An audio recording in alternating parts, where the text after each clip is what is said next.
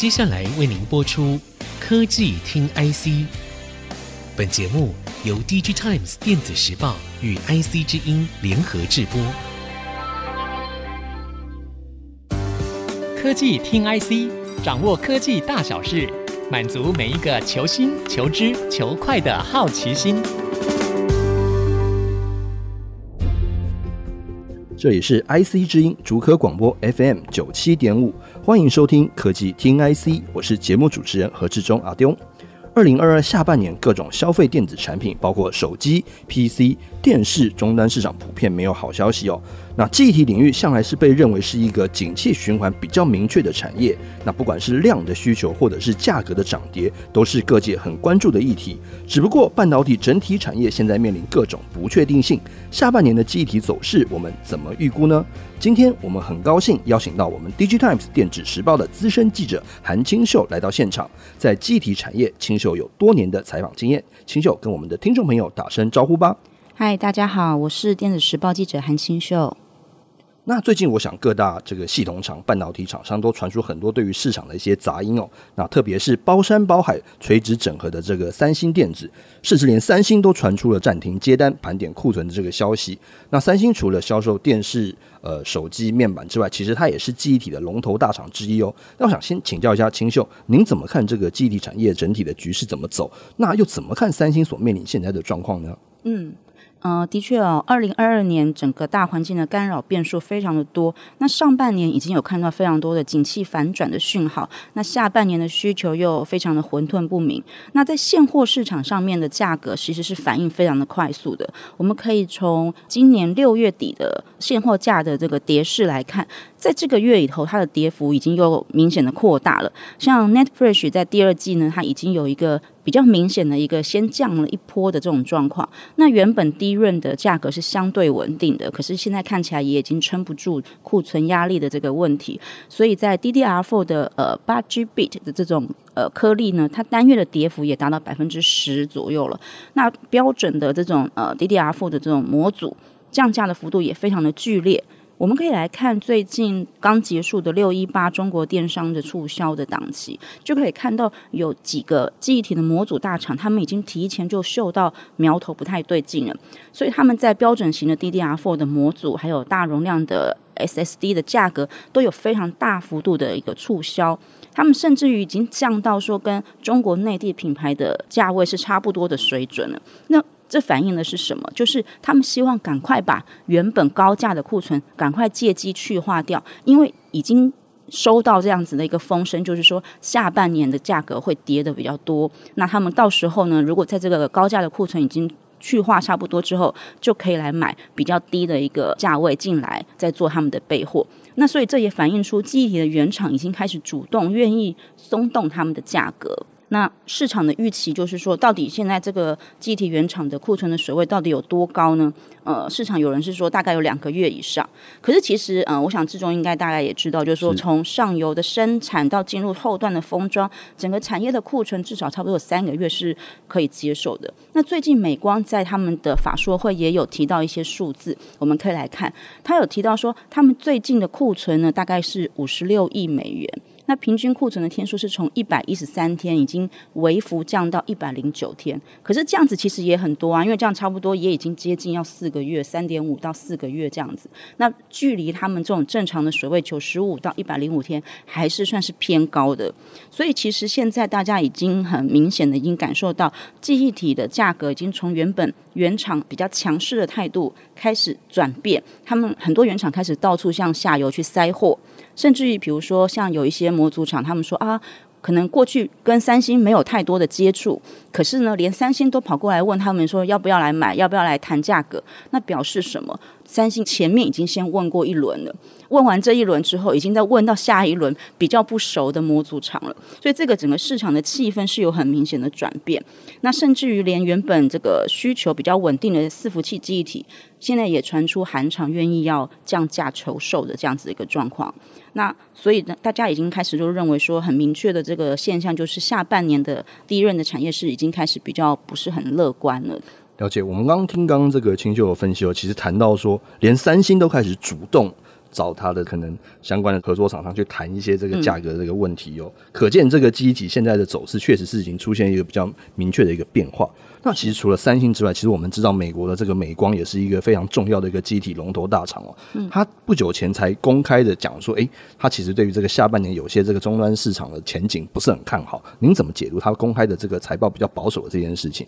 嗯，是，呃，不晓得如果说听众朋友大家有些记忆还有一点犹新的，但美光在今年年初的时候，他还非常乐观的提到说，二零二二年会计年度会是美光创纪录的一年，就是营收获利会是非常的漂亮，然后库存也会是非常的低。可是呢，才过半年而已，他现在就已经开始对市况已经有很明显的一个转趋保守的一个展望。他也是被大家说是第一家已经表态说整个产业进入逆风的一个记忆体的大厂。所以接下来大家也在看三星，可能接下来也要准备做这个进一步的这个财报了。那他也可能会有一些对下半年的展望啦。那我们来看美光，它。就是在这个二零二二年六月二号以前的这个第三季财报来看的话，它的营收啊还是有一个百分之十六的年成长的率，但是已经比市场的预期来的下滑了。那整个 DRAM 跟 NAND 出货呢，也是有双位数的一个成长，可是它的 ASP 都已经明显的已经开始有一点小幅下跌了，所以他们的 CEO 已经开始警告说，哦，PC 啊、手机啊这些消费性电子市场都已经需求不如预期。当然，其实也有人说是符合预期，因为大家就已经知道说就是会不好嘛，对。所以比较值得关注的是，美光他们的策略是什么？他们已经决定要采取行动来减缓他们在。下一个年度就是二零二三年供给的成长，来因应说他们的客户呢在库存的修正的这个部分，所以其实这也表示说他们对于明年的展望可能会延续到都是一个持续比较保守的一个状况。那今年他们的资本支出大概是一百一十亿到一百二十亿美元的资本支出，所以是高于历史的这个均值的。那目前看起来，他们的意思应该是说，二零二三年他们资本支出会比二零二二年来的更减少。那另外一个现象也可以观察的就是，呃，SK 海力士他们最近也有传出一个消息，说他们也考虑要削减二零二三年的资本支出。可能像今年他们原本预计的二十一兆韩元，还是会维持计划去建构 d r a 跟 NAND 的这个产能。可是呢，他们明年可能就会考虑来做调整，大概会削减四分之一，变成十六兆韩元这样子的一个规模。所以其实我们可以来看，虽然三星在 d r a 的这个市占率有四成多，可是 SK 海力士跟美光加起来的市占率也有五成多了。所以这两家如果都对于记忆体的产业修正是保持一个比较谨慎的，然后减少产出增加的一个做法的话，所以可以预期说，可能记忆体产业在短期内不会有太快可以度过这一波景气低迷的这个周期。那三星是不是接下来也会做一些调整，也是我们可以值得来观察的。了解，我们刚从那个清秀的分析当中可以知道，像这几家就是这个比较庞大的这个集体原厂啊，其实对于这个资本支出，其实看法都是相对比较保守的。而且这个这一段时间这个调整，应该不会是一个短期当中可以缓解的一个趋势哦。那其实像之前啊，大家也谈到说，哎，这个 PC 手机这个市况的问题啊，其实大家还相对比较看好是像 server 这个领域。那大家觉得一些比较商用的东西是需求好像看起来本来预估是比较不错的，那现在看起来也有一些。杂音出现了。那我们现在看这几大这个机体原厂啊，其实他们不管是今年甚至明年的这个看法都不是那么的正面积极哦。那么您认为说，呃，这个接下来可能，比如说呃，今年的下半呢，或是明年的上半，这几家原厂之间可能会有哪些的这样的竞争策略来帮助他们去度过这一段比较低迷的时期？是。嗯，我想就是在这个营运的大方向上来讲，各家的原厂他们的主要的策略应该都是朝着更积极要去化库存，还有调整他们的供给产出这样子的一个主轴。可是他们在技术上面呢，还是必须要持续去推进这个先进制程，包括在低润的先进制程的增加，还有 NAND f r e s h 的堆叠层数的进化、储存的密度提升这样子的一个方向。那在这个部分，其实这几年来，美光是。嗯，算是在技术的这个升级部分是非常的领先的。从二零一九年，我们看到它成为第一家开始使用那个 EZ 奈米制成的量产的一个厂商开始，他们在二零二一年第一季呢也量产了呃 One Alpha 的奈米的 DRAM，所以整个技术的优势呢，目前看起来应该是至少可以延续到明年。那最近美光他们也在财报的时候有提到，他们在一百七十六层的 NAND 还有 One Alpha 的这个 DRAM 的节点已经领先其他的对手了，已经成为是他们目前出货最主要的一个先进制程的节点。所以比起三星或者是 SK 海力士的话，这个部分他们的确是有领先，遥遥领先好几个季度啦。虽然刚刚志中也提到，就是说，嗯，伺服器最近也传出了一些比较保守的一些杂音啊。那像我们也知道，Intel 他们最新一代的这个伺服器处理器也延迟了嘛。所以对于美光来讲，他们在 DDR 五的这个推展的进度可能会也比他们预期的再慢一点。可是他们也已经按照他们的预期的进化，就是在两百三十二层的 NAM，还有 One Beta 的这个低润还是会在今年底来进行。那所以在这个技术的部分呢，其实大厂还是会继续的不断在推进。那以各家的策略来讲，这几年我们可以观察美光他们的原则就是。他们的供给的成长率是要跟市场需求的成长率是同步的，也就是说，他们在位元的占有率是维持一质的原则下，他们希望可以提高他们的利润占有率还有获利率，所以他们在产能上面可能不是非常的积极的，但是他们在利润上面是希望可以继续的成长的。那三星的话呢，三星他们的状况是比较不一样。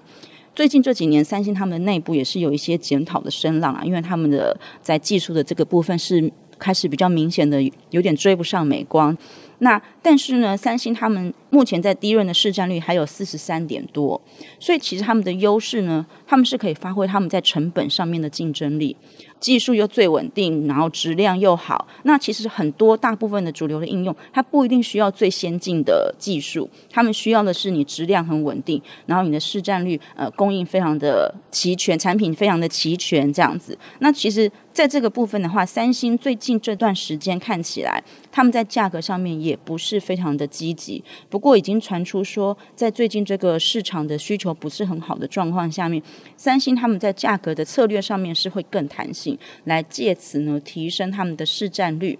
那也有有人观察说，可能这个部分呢也是来自于整个产业的竞争，他们的压力越来越激烈。因为像比如说美光，它最近他们也不仅提出非常多的技术领先的一个蓝图的规划。同时呢，他们也针对记忆体的资料中心的架构呢，去做很多的一些呃先进的一些看法。那这些部分以前很大部分的这个话语权是三星这边来主导的，可是目前看起来美光已经有取得一个领头羊的一个地位。那这个部分可能接下来呢，他们这两家在这个部分，我们也可以再继续关注一下他们的竞争的一个方向，这样子。好的，我们谢谢清秀。我们这一段从这个三星啊、美光，甚至是海力士的一些策略跟展望来观察今年的这个机体的市况的一些变化。那我相信，可能弹性的价格策略跟一些新技术、新制程的推进，是这几家龙头大厂他们在接下来这半年跟明年的一个很重要的一件事情哦。稍后我们继续聊聊跟机体相关的话题。广告过后马上回来。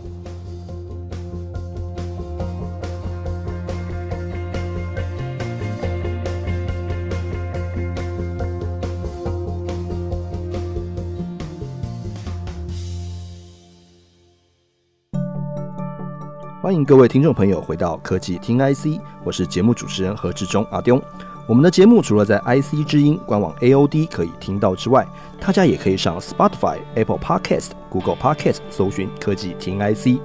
今天我们邀请到电子时报的资深记者韩清秀，跟我们聊聊记忆体产业的市场变化。清秀呢会持续参与科技听 IC 节目，各位听众以后也会常常听到他的声音。清秀，我们上一段节目里面哦，其实谈到了三星、美光等国际记忆体大厂。但是呢，其实我们台湾有这个有一个基底厂商叫做南亚科哦。那其实清秀不久前才独家专访了这个南亚科的总经理李培英。那根据他的说法，以及结合清秀的深入观察，清秀您怎么看南亚科后续的策略跟展望呢？是，呃，我们 DigiTimes Asia 呢最近发布一个二零二一年亚洲 IC 五十的名单。那南亚科它的去年的营收是三十点九三亿美元，大概名列这个第十八名哦。所以其实整个表现是非常的好的。那去年其实大部分的台湾的这个记忆体厂都是一个大丰收的一年，可是今年的挑战就是会相对的艰难许多。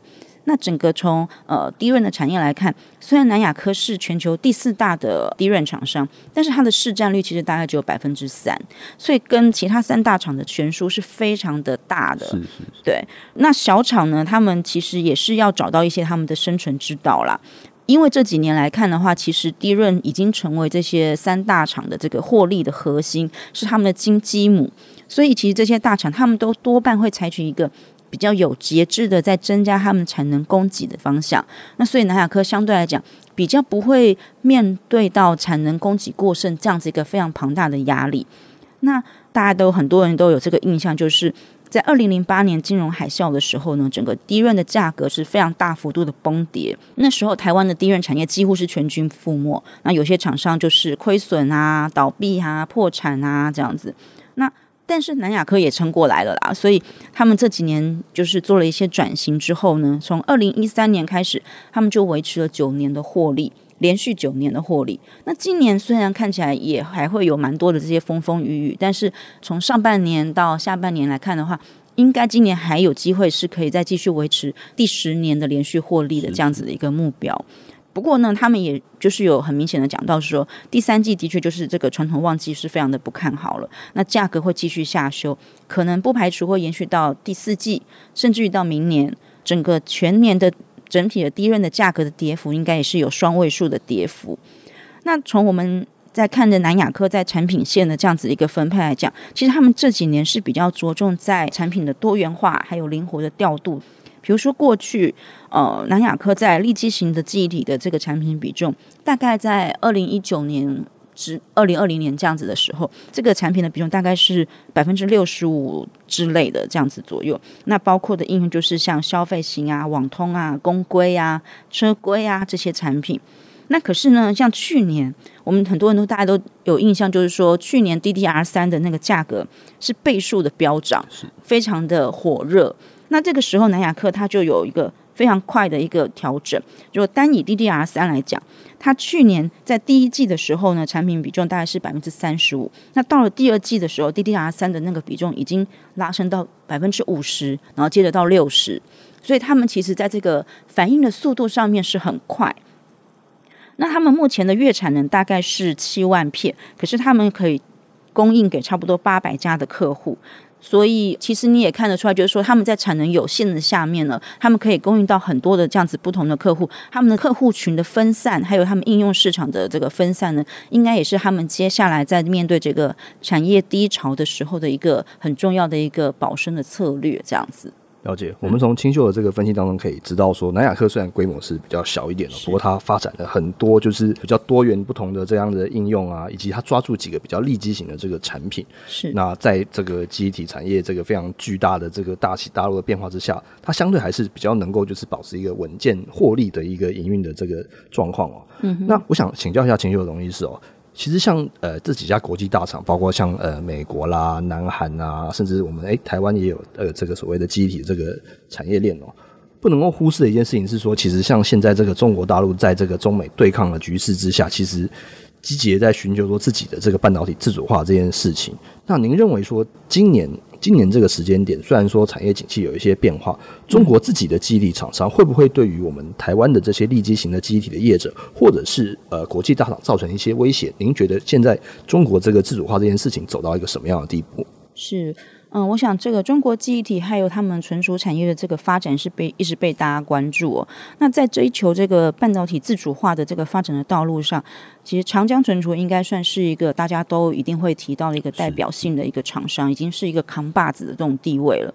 那他们因为这几年来讲，他们的 X-stacking 的架构呢，的确是有很大的一个突破跟这个前瞻性的一个发表，所以其实让长江存储在产业上面也是占有一席之地。据说他们这个架构是连三星都觉得很不错的。Oh. 那呃，万宏的董事长吴敏球呢，也曾经在公开的演讲的时候有称赞说，哦，长江存储他们这个的确是很值得学习。是是那目前看起来，就是说他们在今年呢，应该一百二十八层的 NAND 的良率会开始慢慢的就提升了。那接下来他们应该比较大的考验，就是在一百二十八层那个量产的稳定性的部分，其实还是需要再继续关注的。那在下一步的 NAND 堆叠的路线上面呢，最近是传出他们有两个不同的团队。在针对一百九十二层还有两百三十二层的这样子去做一个分头的一个进行。那如果两百三十二层有机会可以真的做到的话，那几乎就直接追上跟美光是一个并行的一个脚步了。所以大家现在目前都非常的关注长江存储的一个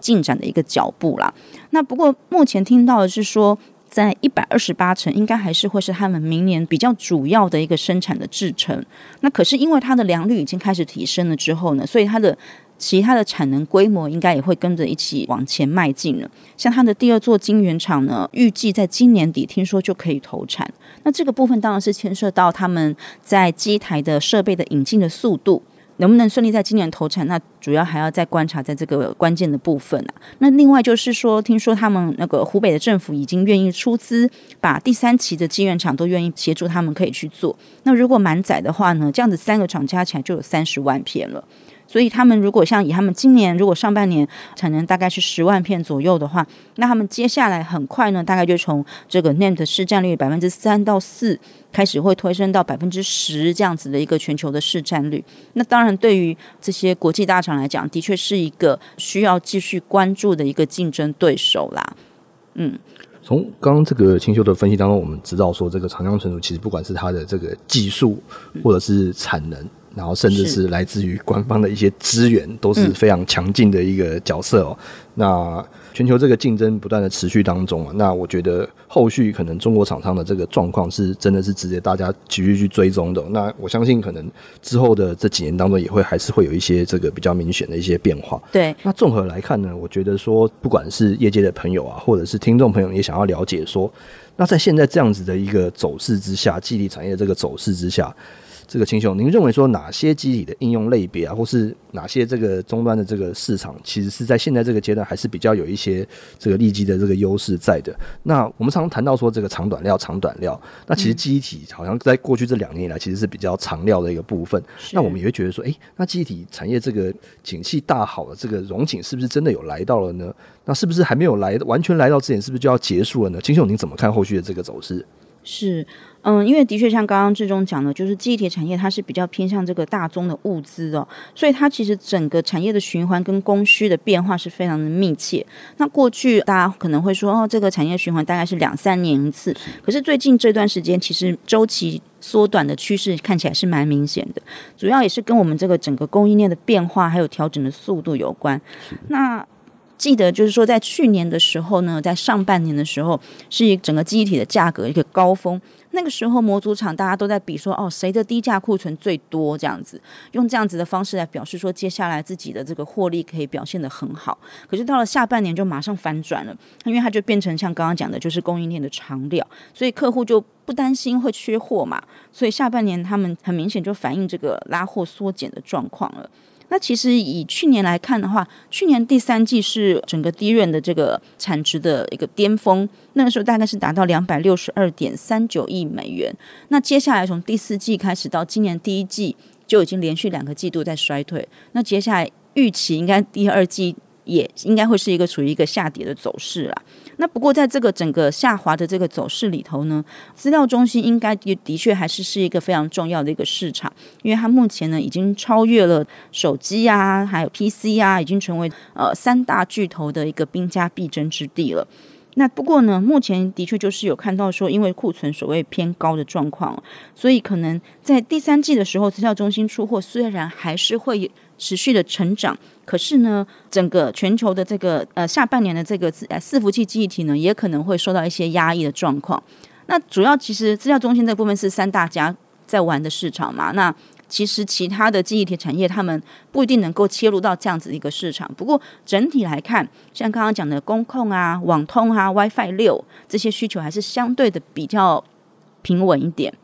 那车用市场的修正也是比较没有那么的剧烈这样子，所以其实整体来讲，因为整个市况都不是很乐观嘛，所以其实大家在下半年的挑战都不小啦。那通常整个事情呃产业状况来讲的话呢，大厂都是用低润来保持他们的利润，然后用 NAND 来抢他们的市占，这个已经是好几年以来的三大厂的一个做法。所以今年接下来会不会在这个市况低迷的时候继续做这样子一个策略呢？我觉得我们可以再继续来关注。了解，很高兴金秀今天能够参与我们今天对于这个记忆体产业的讨论哦。那我们相信，其实在下半年或是明年的这个时间当中，还是有很多领域的这个记忆体需求还是相对比较稳健的。嗯、那我是节目主持人何志忠，啊，我是电子时报韩清秀。下周同一时间我们再会，拜拜。